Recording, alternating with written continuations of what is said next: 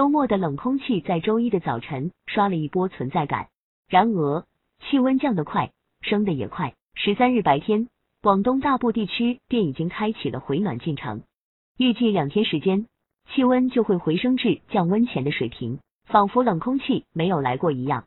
未来的一周，干燥无雨依旧是主题。别得瑟，新的冷空气的形成也已经安排上了。预计十五日至十七日，新一轮冷空气将带来降温，届时气温可能比刚刚过去的周末更加低迷。让我们拭目以待。气温升升降降，起起落落，大家务必做好保暖工作，千万不要感冒喽。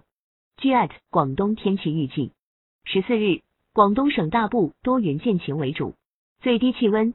粤北的偏北视线六摄氏度至九摄氏度，高海拔山区三摄氏度至五摄氏度，南部视线十三摄氏度至十六摄氏度，其余视线十摄氏度至十四摄氏度。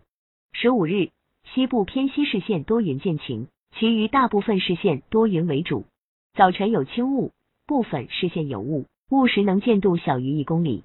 最低气温，粤北的偏北视线八摄氏度至十一摄氏度，高海拔山区六摄氏度至八摄氏度。南部视线十五摄氏度至十七摄氏度，其余视线十二摄氏度至十六摄氏度。十六日，韶关、清远多云间阴天转小雨；珠三角北部、粤西市县多云间阴天转分散小雨，其余市县多云为主，局部有零星小雨。最低气温，粤北的偏北市县十摄氏度至十四摄氏度，南部市县十七摄氏度至十九摄氏度，其余市县十四摄氏度至十七摄氏度。据艾特广州天气预计，十四日广州市晴到多云，昼夜温差大，早晚寒凉。十五日起云量增多，气温逐渐回升，部分地区早晚有轻雾。具体预报：十二月十四日晴到多云，十一至二十四摄氏度；十二月十五日多云见阴天，十五至二十五摄氏度；十二月十六日多云见阴天，十七至二十六摄氏度。